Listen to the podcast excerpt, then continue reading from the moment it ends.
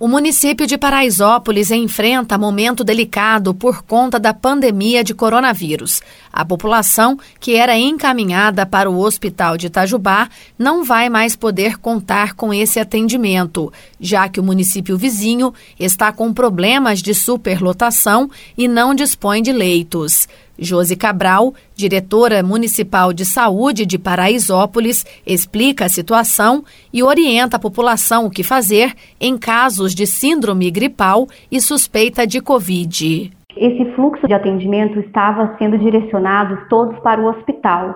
Mas, diante da semana passada e dos últimos acontecimentos com a superlotação dos leitos de Itajubá, nós achamos por bem direcionar esses atendimentos nas unidades de saúde, que podem atender essa população direto nos seus bairros. Essa tomada de decisão foi também pensando na possibilidade de pegar a população próxima das suas residências, sem que isso seja direcionado todas para o centro. Outra situação levada em consideração foi que, como os hospitais de Itajubá estão superlotados, a possibilidade de nós termos que receber os pacientes aqui no nosso hospital é muito grande.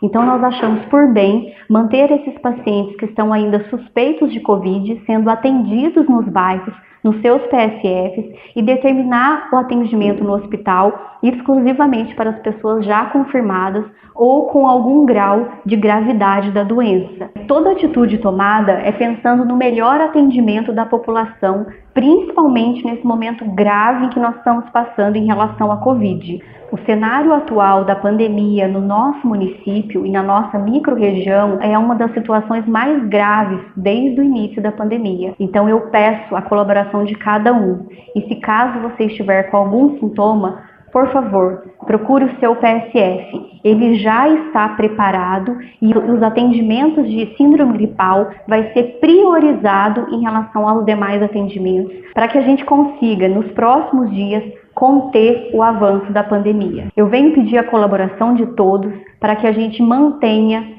a higienização das mãos, o uso de máscara e o distanciamento social, para que assim a gente consiga conter o avanço dessa doença. De acordo com o último boletim epidemiológico do município, Paraisópolis tem 460 casos de Covid confirmados, sendo 18 óbitos pela doença. Há ainda 39 pacientes que contraíram o coronavírus e estão em tratamento, e 22 pessoas com suspeita da doença ou de síndrome gripal.